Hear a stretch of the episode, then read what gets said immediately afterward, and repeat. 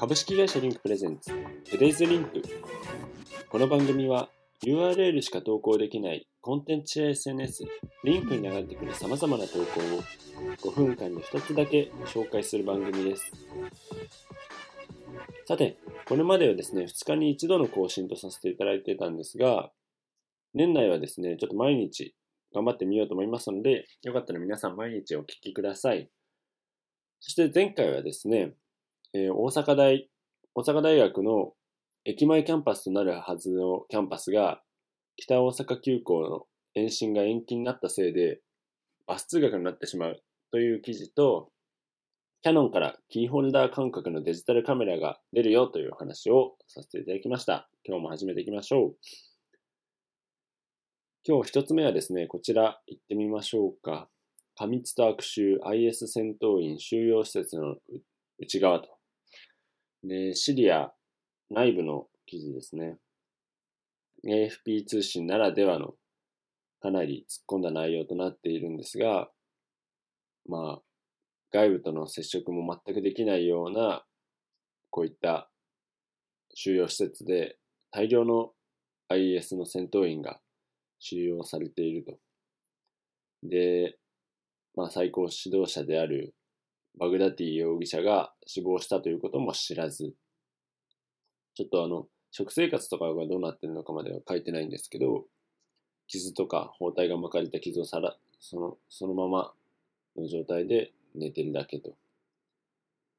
で、まあ、ここの収容所だけなのかわかんないんですけど、全部で1万2000人以上が拘束されているとか、結構こう収容されているその環境はあんまり良くないみたいで、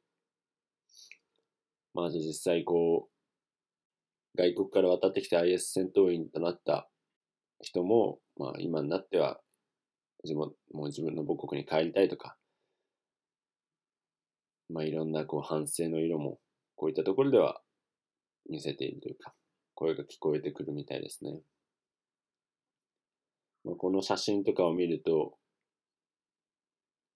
なかなか、これだけの人数が一つの施設にあるっていうのはちょっと、なかなか異常な状態だと思いますし、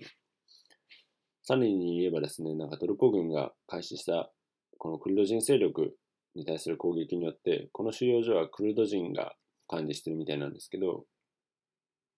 こういった収容所が破壊されて、少なくとももう100人以上が脱走しているっていう現実もあったりするらしく、なかなか難しい問題が発生してるみたいですね。えー、かなり暗い話になってしまいましたが、二つ目、いってみましょうか。二つ目はですね、こちらですね。えー、サザンのストリーミング配信がスタートということで、まあ、僕の世代はですね、親がユーミンとサザンの世代なので、サザンの曲なんか結構聴きますし、去年の紅白歌合戦最後